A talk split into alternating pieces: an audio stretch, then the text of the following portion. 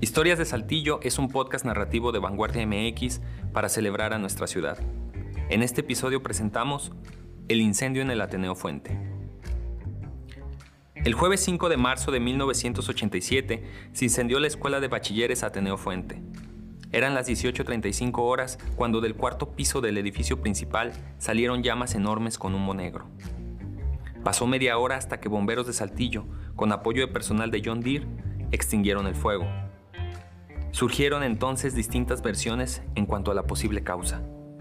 Fallas en el circuito eléctrico, que las llamas fueron provocadas e incluso que exalumnos habrían estado involucrados.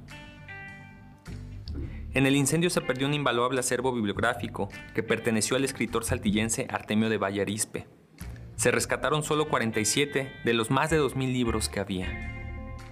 En la nota sobre el siniestro, publicada por Vanguardia al día siguiente, se dieron a conocer las primeras versiones de lo ocurrido. Los estudiantes Andrés de la Peña, Carlos Tapio Yervides, Román Vega Banda y César Enrique Torres afirmaron haber sido los primeros en detectar y tratar de sofocar el fuego. Habrían sido también ellos quienes recuperaron las casi cinco decenas de ejemplares.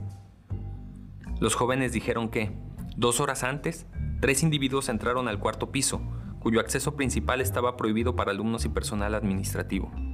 Esto era de todos conocido.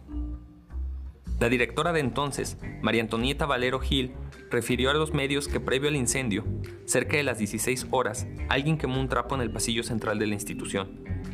Luego, a las afueras del edificio, apareció un trapeador quemado y junto a él una lata con diésel, así como una serie de bolas de papel en su interior. En primera instancia, se comentó que el incendio pudo deberse a problemas con el circuito eléctrico, ya que al ser un piso de poca afluencia no se tenía pleno conocimiento de las condiciones de los mismos, pero el peritaje realizado por el Departamento de Prevención y Control de Siniestros de Saltillo arrojó que el incendio fue provocado. No obstante, no se llegó a nada concluyente y el caso pasó a manos de la Procuraduría General de Justicia de la República. Toda esta trama está inmersa en un contexto mucho más amplio. La Universidad Autónoma de Coahuila atravesó por problemas de índole política que derivaron en marchas, paros y manifestaciones. Esto llevó a los medios de comunicación y a los involucrados a cuestionarse si el incendio del cuarto piso tuvo relación con dichos conflictos. Ante la posibilidad de que el fuego fuera provocado, la directora Valero Gil manifestó a la prensa que esperaba un parte oficial de las autoridades. Luego, dijo, procedería a emitir una denuncia en contra de quien resultara responsable. Nunca se presentó. Entre los sospechosos se mencionaron a dos exalumnos del Ateneo, Francisco Lara y Jesús Dávila Álvarez, conocido como El Piojo. Finalmente, el 16 de abril de 1987 se hizo público el dictamen de la investigación realizada por la Procuraduría. En el documento, de 16 cuartillas con cuatro anexos, se descartó la posibilidad de que el incendio haya sido originado por sustancias inflamables.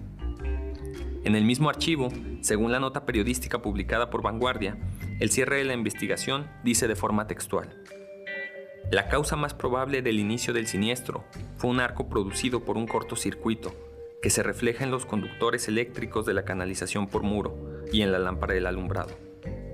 Durante la investigación se detectó que el sistema eléctrico era deficiente dado que los sistemas de protección y control no reunían los requerimientos de seguridad.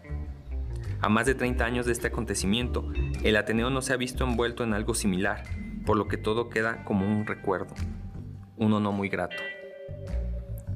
Esta historia fue investigada por Adrián Armendaris y narrada por Suriel Elizondo. Producción de Ramiro Cárdenas. Imagen del archivo de vanguardia.